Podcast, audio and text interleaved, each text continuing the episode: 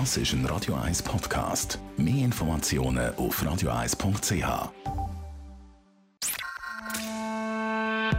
Willkommen zum Startup Talk Podcast.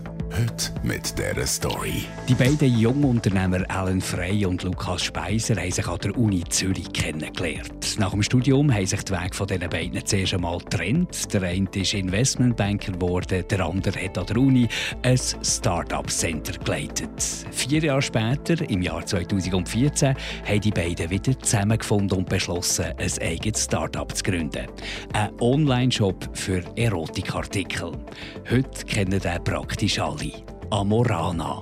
Mit einem der Founder, ähm Alan Frey, reden wir in dieser Podcast-Ausgabe über seinen Weg zum Sexunternehmer. Startup Talk Podcast. Mit Drive in Selbstständigkeit. Unterstützt von Volvo Car Rent. Mobilität für Startups und KMUs. Und IFJ. Institut für Jungunternehmen. Willkommen, Alan! Danke vielmals, Marc. Überraschende Frage: Welches Sextoy läuft am besten? Was wollen die Schweizerinnen und Schweizer? Die Schweizerinnen wollen den Womanizer, den verkaufen wir mit Abstand am meisten. Wir sollten nicht zu viel Werbung für den machen. Ja. Ich habe schon gehört, er ersetzt durchaus den Mann. Ich äh, höre etwas anderes. Äh, wir haben mehr Sex, wenn die Frau auch einen Womanizer Also, hat. also das ist so ein bisschen der, der Bestseller. Genau. Aber so ein bisschen allgemein. Was, was wird so ein bisschen gekauft? Also so Dildos nehme ich an, laufen Ja, gut. also was am meisten natürlich verkauft wird, sind so Rabbit-Vibratoren. Das sind so Vibratoren, die äh, vaginal und klitoral stimulieren. Das verkaufen wir sehr viel. Kondom verkaufen wir sehr viel. Gleitmittel verkaufen wir sehr viel. Ähm, aber eben der Womanizer, das ist sicherlich das meistverkaufte. Dann haben wir noch einen Adventskalender, wo wir sehr viel verkaufen. Ähm, und jetzt kommt äh, Womanizer kommt mit einem neuen Produkt raus für Männer. Das gleiche. Äh, das heißt Arcwave. Und ich glaube, das Ding werden wir richtig viel verkaufen. Sehr gut, wünschen wir euch Glück und drücken die Danke mal. jetzt in die Anfänge. Du und die äh, Mitgründer, der Co-Founder, die haben euch an der Uni lernen kennen. Genau. Aus dir hätte doch ein Banker werden Warum bist du ein Unternehmer geworden? Ja, also ich glaube, meine Mutter hat sich auch gewünscht, dass ich Banker geworden wäre oder Anwalt. Ähm, ich bin auch ka- katholisch erzogen worden, also dass ich Sextoys verkaufe, ist nicht irgendwie ihr Nummer eins Wunsch gewesen, wahrscheinlich.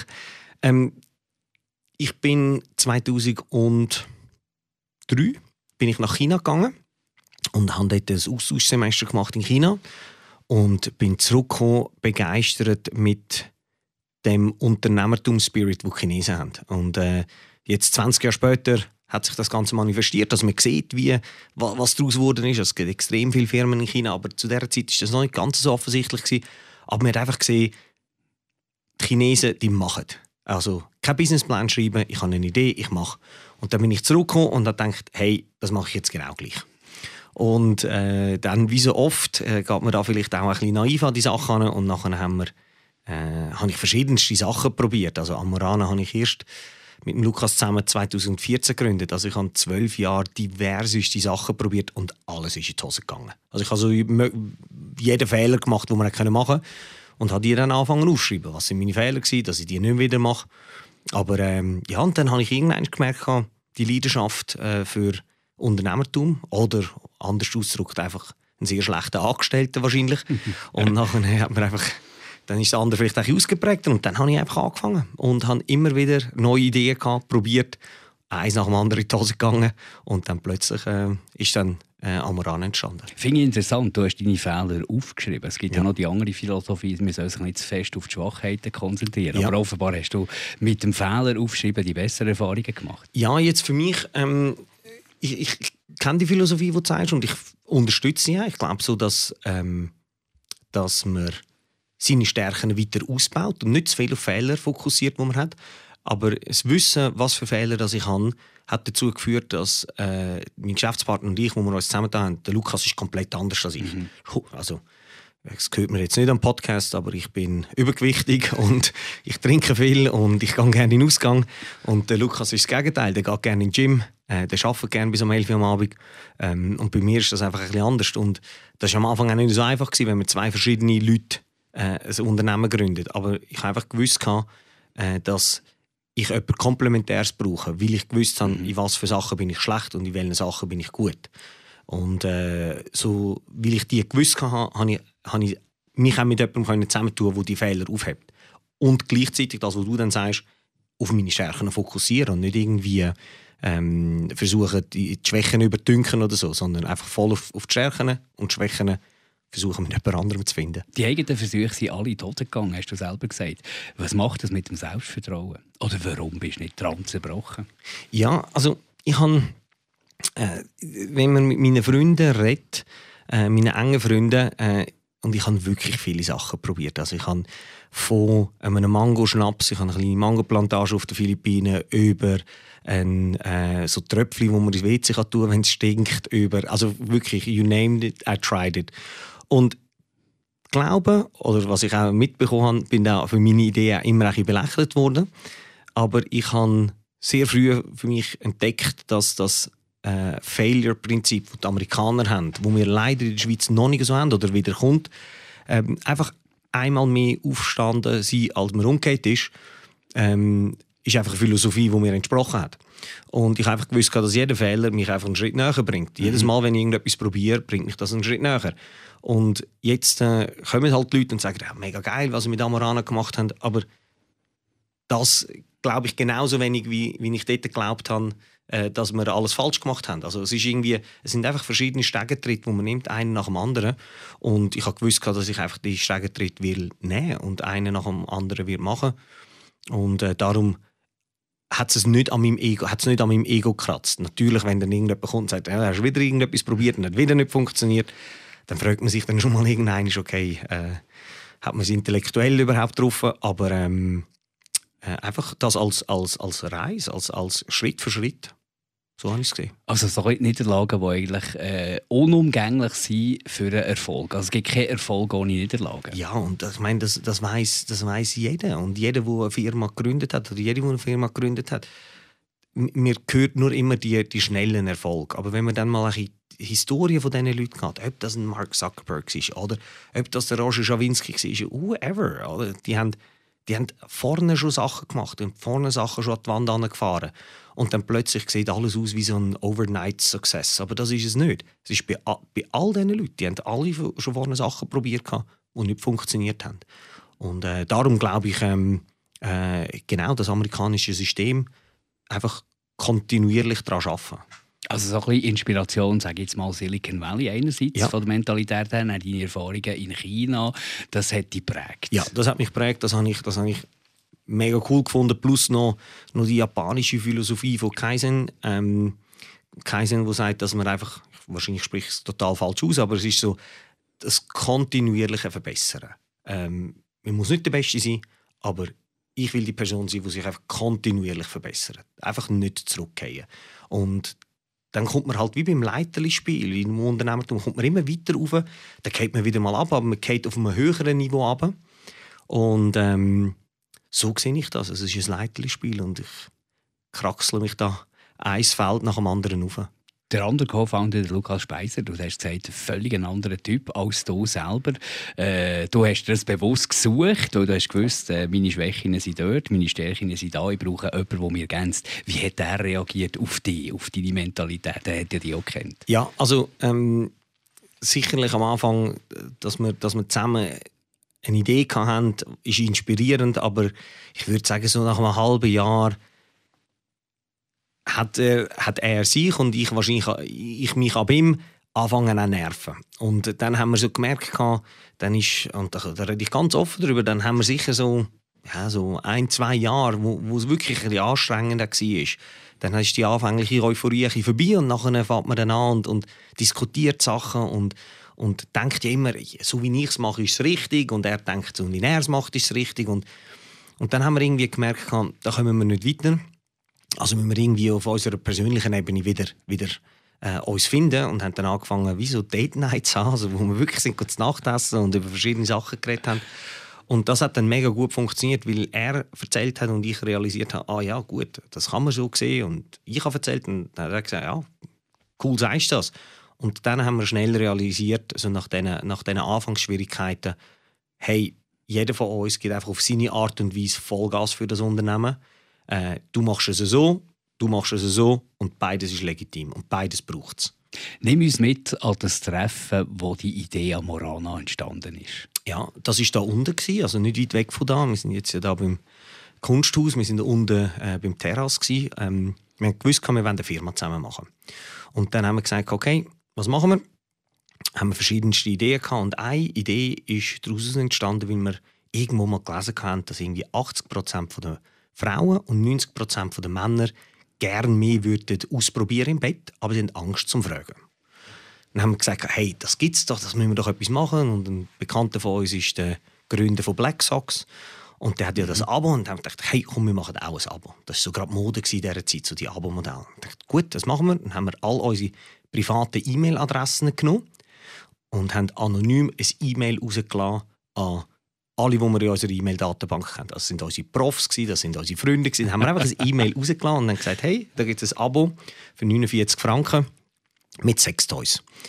Wir haben nichts gehabt. Wir haben kein einziges Produkt gehabt. Und nachher äh, haben von diesen 4000 E-Mail-Adressen, die wir rausgelassen haben, haben dann drei enge Freunde von uns eins gekauft, ohne zu wissen, dass es von uns ist. Und dann haben wir gedacht, shit, jetzt hat jemand etwas gekauft. Und dann sind wir, also er hat gewohnt da im Seefeld. Dann dachte ich, wir müssen irgendwo Sex herbekommen. Dann sind wir in Limmat gerannt. Dort äh, in Magic X gegangen und haben alles gekauft, was 50 Prozent war. Und haben 50 Prozent Kleber weg da.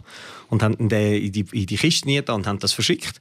Und nachher sind so die ersten E-Mails zurückgekommen, wo so gesagt haben, hey, äh, ihr habt uns da abgelaufene Sachen geschickt, weil es 50 Prozent war. Halt. Und dann haben wir uns das kennengelernt und haben gesagt, schaut, ähm, wir probieren da neue Ideen und, und ihr habt das gekauft. Und wieso habt ihr das gekauft? Und dann sind wir ins Gespräch mit diesen Leuten gekommen. Und dann haben wir angefangen und dann haben wir angefangen, einzelne Produkte drauf zu tun. Also das Abo haben wir heute nicht mehr, dann haben wir einzelne Produkte drauf da. Und durch das Abo sind wir aber immer fokussiert auf Bärli gewesen. Weil es ein Abo war für eine Überraschungsbox. Und das heisst, wir sind nie schmuddelig gewesen. Wir sind immer sehr ästhetisch dahergekommen. Und dann ist Fifty Shades of Grey gekommen. Und dann ist das einfach komplett explodiert. Dann haben einfach mehrere hunderttausend Frauen in der Schweiz, die das Buch gelesen haben, und gedacht, hey, komm, das probieren wir jetzt einmal aus. Sind schauen und dann haben sie gesehen, dass es da einen anmächtigen Shop gibt. Ähm, und dann haben die Leute bei uns gekauft und wir sind einfach irgendwie dann konstant drei Wochen ausverkauft mit Peitschen und Zeug und Sachen. Und, und so hat es angefangen. Also der Zeitungsartikel, der mich inspiriert hat dazu und nachher die, die, die, kann man nicht sagen repräsentative Marktforschung, aber so ein bisschen mal spüren, wie das tut. Das war alles, was er gemacht hat, Bedürfnisabklärung, bevor er ja. losgelegt hat. Ja, und das ist genau das, oder? Und wir haben ja dann einen Startup-Podcast, oder? Das ist ganz, ganz häufig, und das ist einer von diesen vielen Fehlern, die ich gemacht habe, versteckt man sich im Elfenbeinturm und hat irgendwie eine Idee und schafft das in einer Idee und äh, macht Slides, wie das könnte aussehen und, und macht Excel-Tabellen und versteckt sich und versteckt sich und versteckt sich. Und hat Angst, die Idee zu erzählen. Und das sind, und nachher geht man irgendein online, oder in unserem Fall geht man online und denkt, jetzt hat man ja ein super Produkt gemacht und niemand, wirklich mhm. außer die Mami und vielleicht Tante interessiert, dass man jetzt eine, eine, Firma hat. Und das ist das, was ganz, ganz häufig passiert. Und ich habe einfach gesehen, etwas anderes funktioniert viel besser. Rausgehen, testen, wirklich dazu schauen, kaufen die Leute das wirklich? Und nicht, würdest du das kaufen, sondern nimmst Kreditkarte für und zahlst für das. Mhm. Und das ist das, wo, wo, wo ich die ich gemerkt habe für mich und einfach auch die Ideen erzählen. wenn ich eine Idee habe, nur noch raus erzählen, weil, weil die Leute, A, sind alle Leute selber beschäftigt. Jeder hat genug zu tun. Aber ganz, ganz häufig passiert, dass einer sagt, hey, weißt du was, ich kenne jemanden, der im Fall etwas Ähnliches gemacht hat, red doch mal mit dem. Und dann mhm. redet man mit dem und der sagt, schau, aus diesen und diesen Gründen hat das nicht funktioniert, aber erzähl du mal, und dann erzählt man. Und dann hat man seinen Rohdiamant von einer Idee, fängt man an schleifen. Und man muss rausgehen und das Zeug erzählen und probieren und äh, alles andere ähm, hat einfach meiner Ansicht nach nicht funktioniert. Und das ist auch, wenn ich mit Freunden rede, die Unternehmen haben, die sagen alles das Gleiche. Geh raus mit der Idee, erzähl sie. Das ist ja so ein bisschen auch Silicon Valley-Ansatz. Du 100%. musst extrem pressieren und die Idee rauslassen, dass du merkst, was es schon gibt oder wenn du schon veraltet bist, weil natürlich dort im digitalen Bereich alles wahnsinnig schnell geht. Oder? Absolut. Also es geht, es geht so schnell. Du hast den Luxus nicht mehr, um dir einfach wirklich extrem lange Zeit zu nehmen. Also wenn heute jemand kommt mit einem Sextoy-Shop, ist es eigentlich schwieriger, jetzt das zu machen. Äh, wenn du heute kommst und sagst, du machst irgendwie eine App für Taxi bestellen, online, schwieriger. schwieriger. Ähm, also du musst rausgehen und du musst die Geschwindigkeit auf den Boden bringen. Ähm, heute, im Nachhinein, was ich cool finde, ist, die Ideenphase ist immer noch die spannendste. Mhm. Äh, die ist extrem cool, weil das Problem ist nicht, wenn man eine Idee hat und die geht in die Hose, weil dann macht man eine neue und das findet sich eher interessant, es gibt wieder etwas Neues und ich kann das wieder machen. Das Problem ist in Anführungs- und Schlusszeichen erst, wenn du Erfolg hast. Weil plötzlich hast du 37 Leute, die bei dir angestellt sind und die darauf zählen und wo du nicht einfach kannst sagen, ja, jetzt machen wir mal etwas Neues. Ist das der aktuelle Stand? Das ist der aktuelle Stand. Wir haben 37 Leute und wir machen doch signifikant Umsatz und, und, und es gibt Familien, die daran hängen und so weiter und so fort.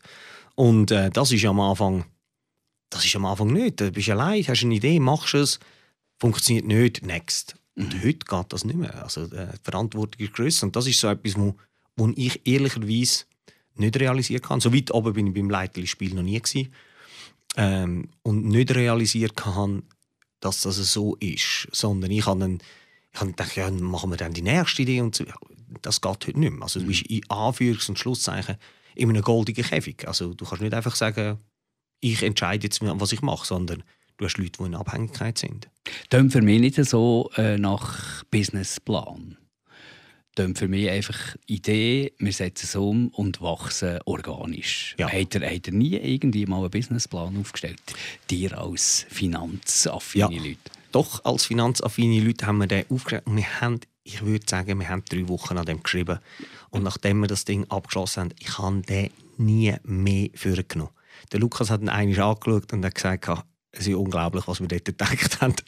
Also es ist so weit weg von der Realität. Ich glaube, was sinnvoll ist heute, was würde ich heute machen, dass man sich das intellektuell überlegt, ist wichtig. Äh, dass man nicht einfach rausgeht.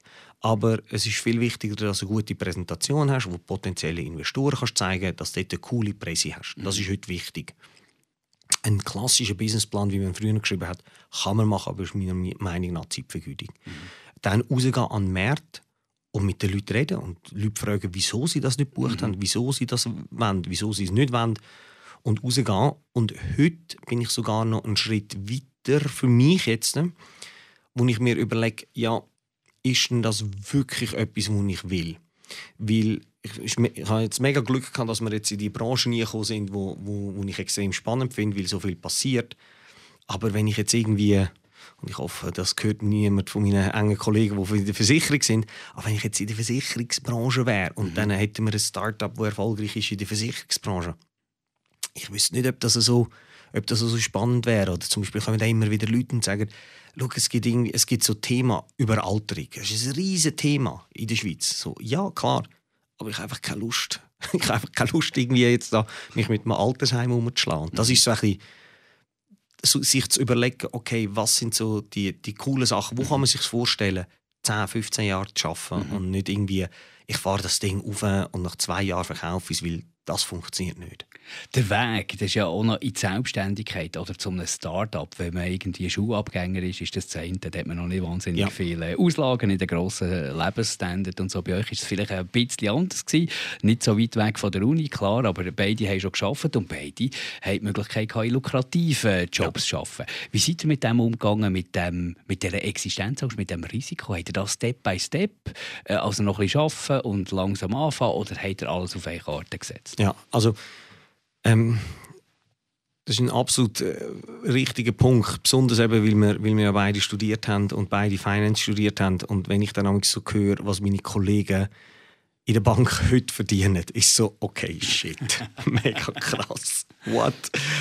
Und am Anfang haben wir einfach, haben wir wirklich, wir haben, wir haben das erste Halbjahr einfach kein Geld verdient, dann das zweite Halbjahr haben wir irgendwie 2000 Franken verdient im Monat. Und und das ist wirklich schwierig weil also ich habe ich hab einen Printscreen von dem gemacht, ich, äh, wie ich null Franken auf dem Konto hatte, auf dem Sparkonto und auf dem anderen Konto und 4000 Franken auf der Kreditkarte minus gehabt. Und ich habe gedacht, okay, mach einen Printscreen, weil irgendwann wird das, kannst du das mal irgendwo brauchen und mal zeigen. Ähm, und wir haben alles auf eine Karte gesetzt. Ähm, ich wüsste nicht, ob ich das allen würde empfehlen aber wir haben einfach wir wir haben keine, keine Möglichkeit gehabt für einen für einen doppelten Boden oder so, da hat es äh, nichts gegeben, wo wir uns zurücklehnen können, auch nicht irgendwie familiär oder so. Ähm, das führt einfach dazu, dass man, dass man muss. Man muss, man muss es machen. Es gibt nicht, ich will das machen, sondern man muss es machen. Das ist einfach ein anderes Mindset. Mhm. Ähm, was ich dann anfange, weil man ich habe dann einfach einen sehr minimalistischen Lebensstil bekommen, mhm. äh, wo, wo mir zum Glück auch entsprochen hat. Also ich habe dann gesagt, okay, ja gut, Auto weg, kein mehr. Äh, alle Sachen, die ich hatte, habe ich verkauft. Und heute habe ich, besitze ich so eine Gabel, ein Messer, einen Löffel. Und das ist ja auch, äh, muss man vielleicht sagen, da bist du auch äh, schon in den Medien gewesen, ja. schon Interviews ja. gegeben. Das ist ja so ein bisschen äh, Bewegung, kann man sagen, ja. die auch noch ein bisschen äh, grassiert. Ja. Leute, die Minimalisten, ja, genau. die leben wirklich mit, äh, mit ein paar wenigen Artikeln ja. und, und frönen das auch, das Ganze. Das machst du auch. Das mache ich auch und das gibt halt extreme Freiheiten. Ähm, wenn, wenn man einfach sieht, dass ich bei mir jetzt, ich habe jetzt nicht viel tiefere Kosten, aber ich habe viel tiefere Fixkosten.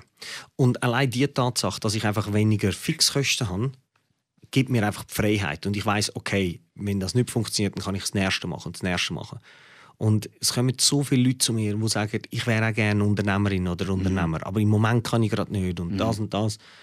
Und einfach, wenn man einen minimalistischen Lebensstil hat, ermöglicht einem das einfach das. Also, also ich verstehe das richtig. Jemand, der gerne ein gutes Auto hat, der gerne regelmäßig sehr, sehr teuer und gut geht essen und einen aufwendigen Lebensstil hat, der ist vielleicht nicht geeignet für ein Start-up.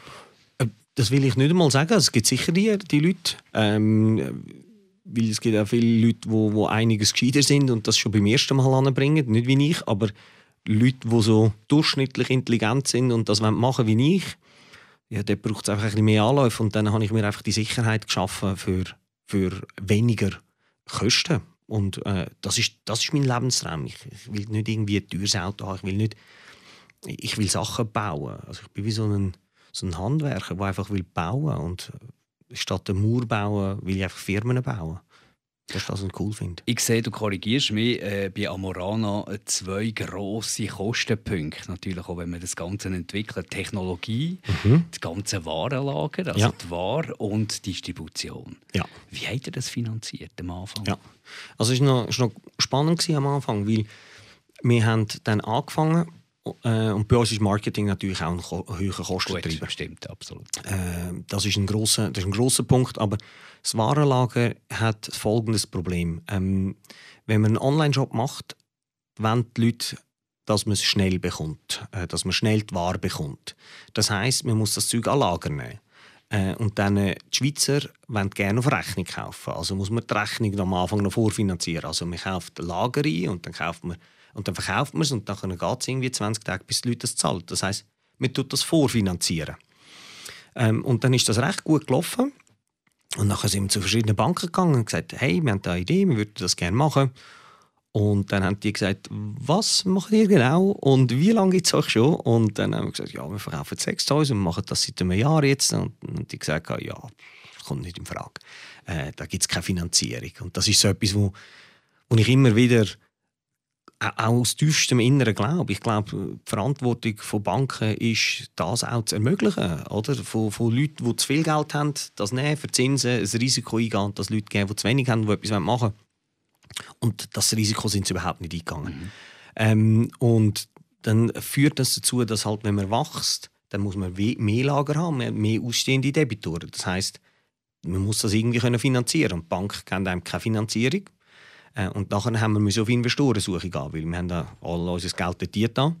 Und dann haben wir gesagt, ja, jetzt müssen wir Leute finden, die bei uns investieren und uns unterstützen, damit wir da das Lager kaufen können. Und die Leute bekommen dann einfach Anteil von der Firma. Das ist so die teuerste Finanzierungsmöglichkeit, weil wenn man natürlich irgendwie äh, einen Kredit bekommt von einer Bank, ist das natürlich günstiger, wenn man Erfolg hat. Äh, wenn man keinen Erfolg hat, ist natürlich das System von, einer, von, von Investoren besser, weil die sind auch in der Verantwortung dann, die verlieren ihr das Geld dann auch. Aber wir dann Investoren suchen, damit wir das finanzieren können. Und angefangen hat ihr mit selber gemachten Websites, oder? Also die erste Website, die wir gemacht haben, haben wir ganz selber gemacht. Äh, nachher die zweite, die wir gemacht haben, die wahrscheinlich professionell war, ist, glaube ich, hat 3000 Franken gekostet. Die haben wir programmieren lassen. Und ja, dann sind wir in der, sind wir in der Wohnung vom Lukas da im Seefeld und dort war auch unser erstes Lager gewesen. und, und dort haben wir immer haben wir bei Grossisten bestellt und haben das dann eingelagert äh, bei ihm in der Wohnung. Haben so ein Ikea-Regal mit, den, mit den verschiedenen Dildos drin. Und nachher ist das immer grösser geworden und der Pöstl ist mit immer grösseren Paketen gekommen. Und an einem Tag ist er dann ohne Paket gekommen, war im ersten Stock. Dann ist er ohne Paket gekommen und dann haben wir so gesagt, du, äh, wo ist das Paket? Er hat gesagt, ja, aber eine gewisse Größe müssen es nicht mehr auftragen. So, okay, dann sind wir runtergegangen. Dann haben wir irgendwie eine halbe Tonne Sextoys auf der Straße gehabt, haben den ganzen Tag gehabt, um das Ding irgendwie aufzubringen. Und nachher ist am Abend seine Freundin heimgekommen.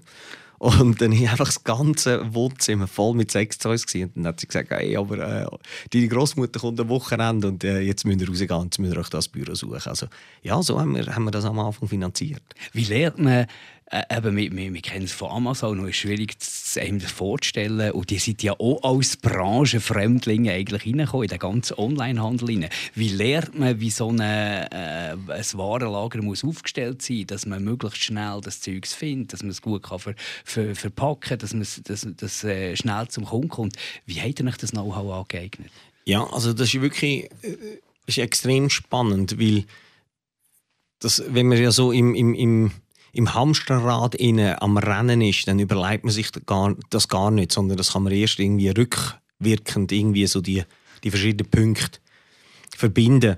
Äh, und wenn mich da jetzt fragst, ich meine, oder wir haben am Anfang, eben wie gesagt, wir haben irgendwie so, ich würde sagen, wir haben das Warenlager vielleicht irgendwie von 5'000, 6'000 Stutz gehabt, in einem Ikea-Gestell, in einem Wohnzimmer. Mhm. So haben wir angefangen.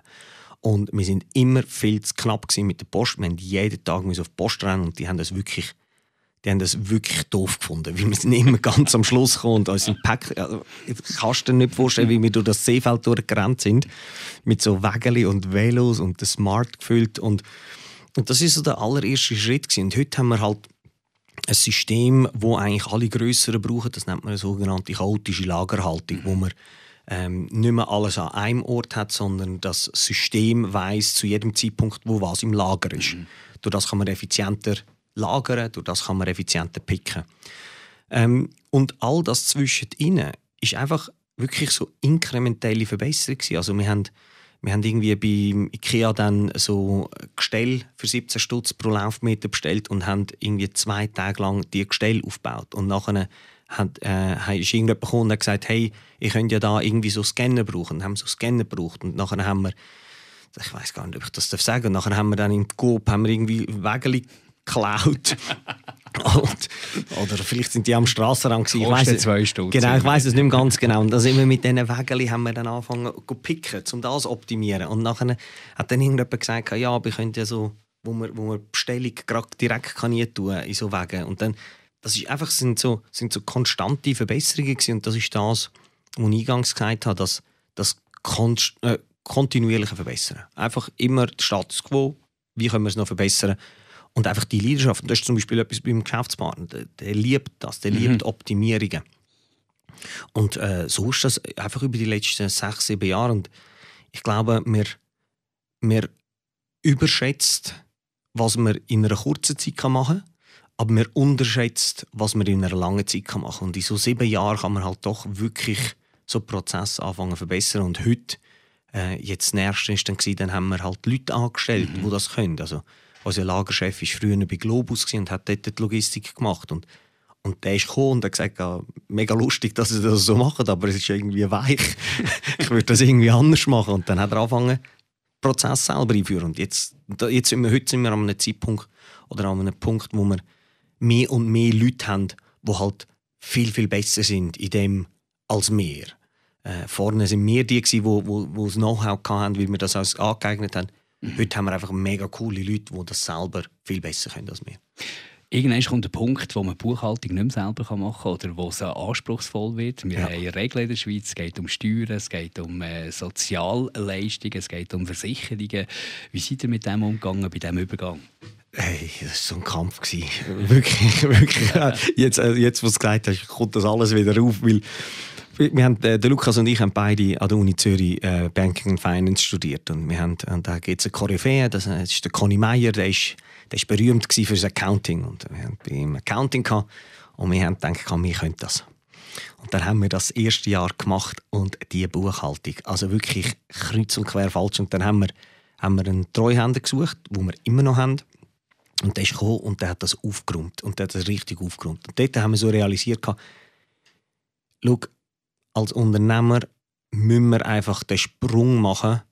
Und teilweise tun die Kosten weh, aber wir müssen den Sprung machen. Ähm, und das ist eine Philosophie, die wir eigentlich immer wieder gemacht haben, wenn wir sehen, das kann jemand viel, viel besser als wir. am Anfang ist es mega teuer und nachher denke ich so, hey, wieso haben wir so lange gewartet, um das zu machen? Das heisst, so bei Buchhaltungen, äh, da gibt es zwischenzeitlich mega coole Tools, äh, die man kann brauchen kann. Äh, das ist sicherlich etwas, aber dort würde ich nicht sparen, weil mhm. das, das beißt einen so in den Arsch. Und das andere, wo ich nie mehr würde sparen würde, ist beim Rechtlichen. Mhm. Äh, wir, haben, wir haben am Anfang, da hat man, äh, ist, kommt irgendwie ein Anwalt und dann sagt er, ja, das kostet jetzt 15'000 Stutz. Und ich denke 15'000 Stutz ist mega viel, ist mehr als unser Umsatz, das können wir uns gar nicht leisten. Und nachher, was macht man? Dann fragt man irgendwelche Kollegen, die wo, wo Juristen sind und dann stiefelt die einem etwas zusammen und und wir hatten sogenannte Aktionärbindungsverträge, mhm. wie die Aktionäre untereinander sind. Und wenn man dort spart, das beißt einen einfach in den Arsch. Es ist wirklich, es ist so, alle zwei, drei Jahre denkt man, wieso haben wir das gemacht? Einfach, weil wir dort haben sparen Und äh, das ist etwas, was ich nie mehr mhm. machen würde. Und einfach nur noch, sicherlich auch mit Anwälten, die irgendwie Erfahrung haben, um das zu machen. Weil es gibt so viele Anwälte, die sagen dir das und die wissen vielleicht, wie man eine Firma gründet, aber die haben noch nie ein Startup gegründet. Weil mhm. da gibt es einfach ganz andere äh, Sachen, die man, muss, wo man muss befolgen muss. Also mit Spezialisten zusammenarbeiten äh, ist so wichtig. Guter Input, guter Input. Und vielleicht auch noch weiterer Input von dir. Du fährst an, entweder bist du ganz klein, das musst du ja als junger Unternehmer auch überlegen, wo, wo, wie soll die Reise gehen. Und dann, wenn du klein bist, kannst du selber handeln, bist flexibel und so. Und dann kommt ja irgendwann so ein die schwierige Phase, wo mhm. du noch nicht gross bist, ja. aber bist auch nicht mehr klein. Ja. Ist das so, dass man möglichst schnell durch die Phase durchgeht? Also entweder bleibt man klein oder man wird gross? Ja. Ähm. Hm. Ich habe mal so einen Spruch gehört und der war noch recht spannend. Egal, ob du eine Pizzeria hast oder ob du Google baust, bei beiden schaffst du 18 Stunden im Tag. Bei beiden schaffst du 18 Stunden. Und wenn du mit etwas halt anfängst, wo das Potenzial hinten raus äh, nicht so groß ist oder wo es schon viel gibt, dann ist es viel, viel schwieriger. Und das ist zum Beispiel auch so etwas, was ich bei meinen Fehlern gelernt habe. Also, wir Unternehmerinnen und Unternehmer, darum sind wir keine Anwälte, sehen überall Chancen. Das müssen wir machen und das müssen wir machen. Das siehst du wahrscheinlich auch, wenn du mit dem äh, Roger zusammensitzt. Das sollte man noch machen und das sollte man machen. Und das ist einfach in unserer DNA, dass wir, dass wir Sachen sehen, Opportunitäten sehen. Aber das ist gleichzeitig auch das Problem, oder? dass man einfach überall eine Chance sieht. Und ganz, ganz häufig habe ich mich selber verwünscht, dass ich selbst verliebt war in, in eine Idee. Mhm. Und das merkt man, wenn man eine Gründerin oder einen Gründer trifft und fragt, was machst? Und nachher erzählen die einem davon. Und nachher stellt man irgendwie eine kritische Frage und dann probieren die zu überreden und überreden und über und das und das und das machen wir dann noch und das machen wir in der Zukunft und, und die packen dann immer mehr auf ihre Idee. Und ich habe für mich realisiert, dass das ein falscher Weg ist. Ich muss nicht die Leute überreden zu der Idee, sondern wenn ich meine Idee sage und es passiert nicht etwas in den Augen der Leute und sie, sie springen nicht darauf an, dann habe ich es noch nicht zu Ende gedacht. Also mhm. muss ich zurückgehen und nochmal überlegen, was sage ich, wie, was ist die coole Story dahinter. Mhm. Und dann wieder sagen, und wenn es dann triggert, und das ist so etwas, also das selbstverliebt sein in Ideen. Darum, Idee, und wir sind heute überhaupt nicht in einem in einer, in einer Phase, wo die Idee wichtig ist, sondern man hört immer nur, die Idee ist 1% und 99% ist die Umsetzung.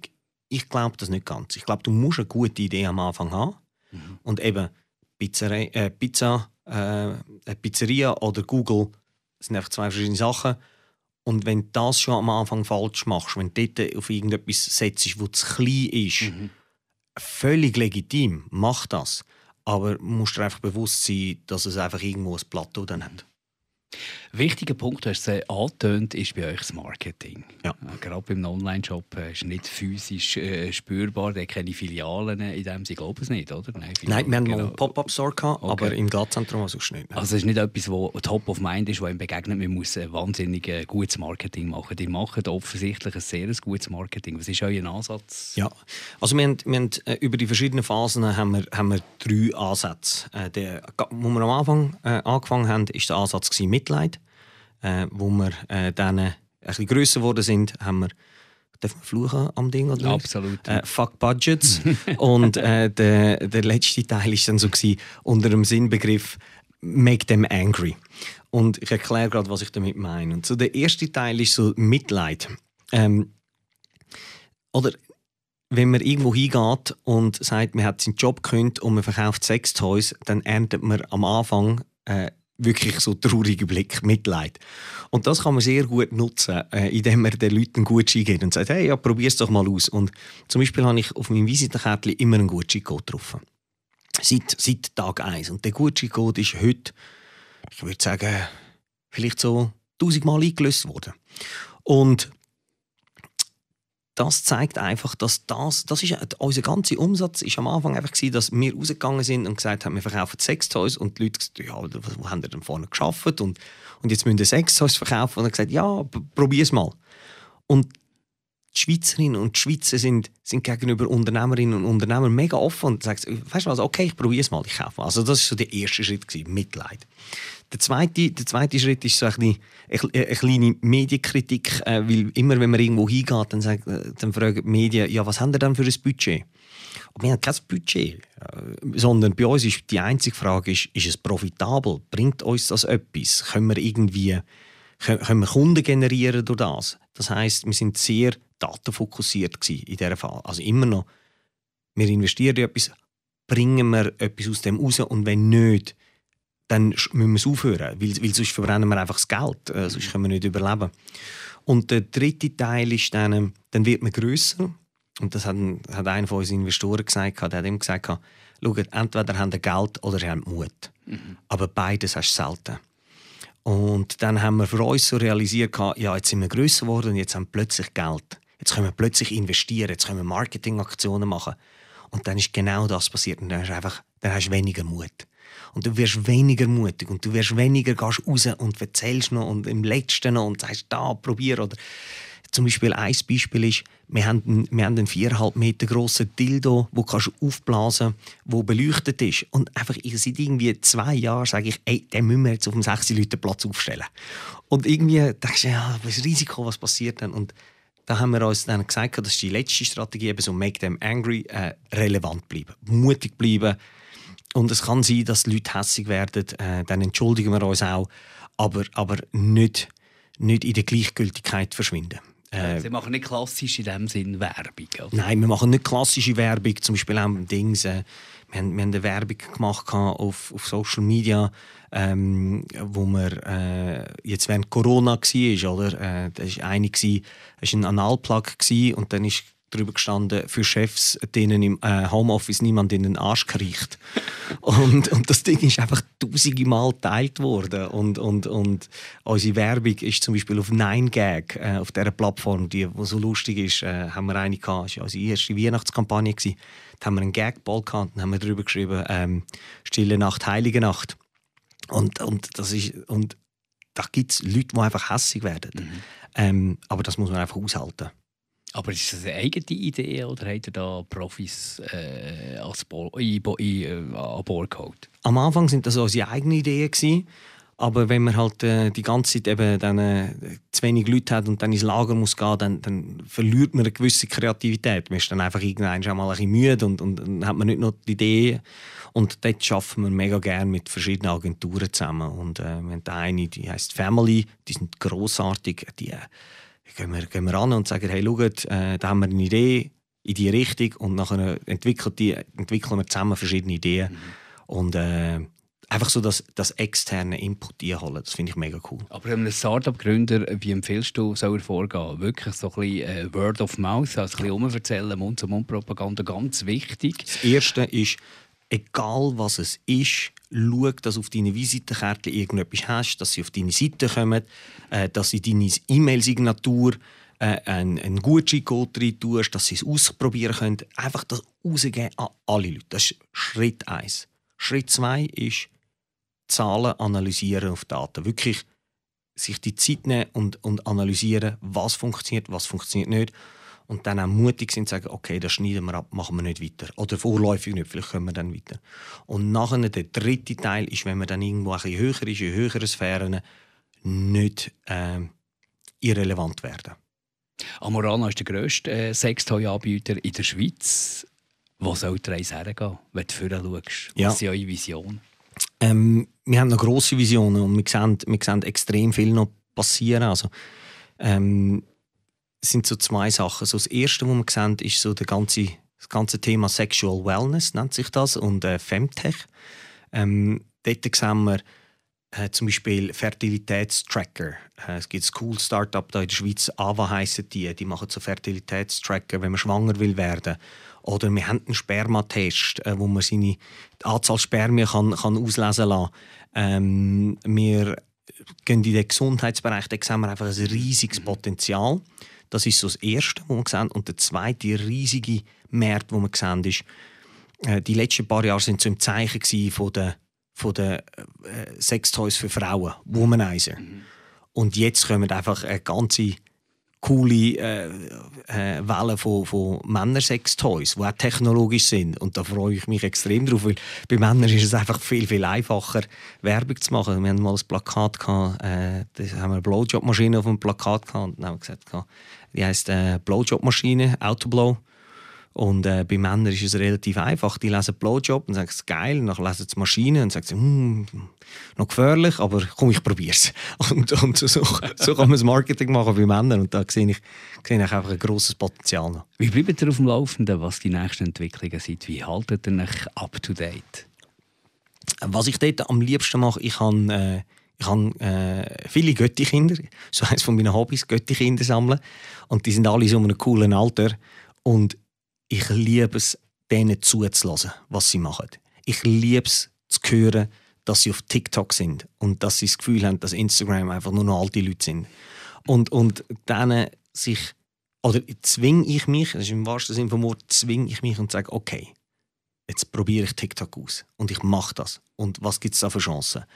Und einfach ich, ich habe einfach keine Lust, irgendwie auch zu so einem alten Dinosaurier zu werden, mhm. sondern einfach die, die jungen, jungen Leute in unserem Team, äh, meine, meine Göttikinder, die, die wissen einfach, wie Musik spielt und, und den Leuten zulassen und nachher Mut haben und sagen, okay, jetzt probiere ich das, oder? Aber du wolltest ja immer eben, ich meine, der Womanizer, äh, das ist ja wirklich ein Schlagwort, das ist ja unglaublich. Ja. An jedem, an jedem Bärliabend und so kommt mindestens ein Womanizer. Ja, ja. Für mich ist das totale Verbindung mit Amorana. Ja, der erst mit Amorana irgendwie lernen kennen oder hat mir gedacht, ist ja. Ich meine, das, das, die Produkte selber, da musst du ja immer irgendwie ein bisschen etwas finden, wo, mhm. wo, wo durch die Decke geht. Wie, wie bleibst du dort auf dem Laufenden? Ja, also äh, dort bleiben wir auf dem Laufenden das, das denkt man nicht, aber die, die, die, Industrie ist doch sehr professionell. Also es gibt auch Messen, wo man hingeht. Das ist mhm. immer ein bisschen komisch, äh, weil es ist so die alte Generation von Sextoy-Verkäufern, die so Läden haben und so die neue Generation, die irgendwie vielleicht mit Turnschuhen und Hemd kommt und nachher ist das am Abend immer eine lustige, lustige Party. Ähm, also es gibt die Messen. Ähm, dann, was wir auch extrem viel sehen, ist so, so Sachen wie Kickstarter. Mhm. Äh, dort gibt es extrem viele Sextoys. Und nachher, dass man dort drauf geht und schaut, wie, wie machen die das, was haben die für Ideen. Also dort haben wir jetzt zwischenzeitlich drei Leute, die nichts anderes machen als Produkte einkaufen. Mhm. Und unter anderem ist auch dann ihre Aufgabe, neue Produkte zu finden. Und ähm, das, so machen wir das, ja. Exit-Strategie, gibt es ja. das? Ist das Ziel, eines Tages Millionen zu machen mit dem Verkauf von Morana? Ja, ähm, ja, ist irgendeinisch mal. Und der Grund ist ein einfacher. Ähm, wir sind ein Multi-Brand-Shop. Also das ist meine, meine Hypothese, wie ich es sehe. Wir sind ein Multi-Brand-Shop ähm, und Multi-Brand-Shops müssen, wenn man anschaut, gross werden. Das heißt, äh, wenn man schaut, zum Beispiel in der Schweiz, alle Elektronik-Shops die Kleinen sind weg. Es gibt noch Galaxus, Digitech, Brack, Microspot. Äh, das gleiche bei Kleidern. Die kleinen Kleiderläden sind, sind, sind weg. Jetzt gibt es nur noch Zalando und vielleicht Asos. Und das passiert in allen Sachen im Internet. Also vor allem, wenn man, wenn man jetzt irgendwie eine Brüllenmarke hat wie View, dann ist das anders. Oder? Die verkaufen nicht verschiedene Produkte auf einer Seite, sondern die können kontinuierlich ihre Brand weiterentwickeln. Aber wenn man Multibrand ist, wie wir sind, ist muss man gross sein. Das ist, äh, weil, weil andere Leute verkaufen das auch, oder, wo wir haben. Und da muss man einfach die Skaleneffekt können nutzen. Und wenn man gross will sein, dann muss man sich irgendeinisch irgendwo anschliessen. Dann muss man irgendwie bessere Einkaufskonditionen haben, dann muss man sich in internationalen Verbund tun oder man muss bessere Werbemöglichkeiten haben und arbeitet, oder äh, arbeitet zusammen mit einem, mit einem Publisher oder so. Ähm, das heißt, irgendein ist das mal, ist das mal äh, de, auch, auch die Idee, dass wir das machen. Ähm, je länger, je mehr ist es für mich wichtiger, dass man einfach dass Alborana unabhängig von mir wird. Ähm, mhm. Dass es, egal ob ich dabei bin oder nicht dabei bin, dass das Ding läuft. Und du kannst dir vorstellen, wenn du am Anfang, irgendwie Leute einstellen willst, es gibt wenige Leute, die sagen, ja, mega geil, in meinem LinkedIn-Account will ich sechs Toiladen drin haben. Das gibt es einfach nicht. Ähm, und wir sehen, jetzt äh, können wir aber doch Leute, äh, zum Beispiel unsere letzte, äh, letzte Person, die gekommen ist, ist von Google gekommen, zu uns. Und das finde ich mega geil. Das finde ich wirklich cool, wenn, wenn coole Leute zu uns kommen. Und das macht es unabhängiger von uns und das ermöglicht Amorana unabhängig von uns auch können irgendein weiter, weiterzuleben. Und das ist das, was ich cool finde.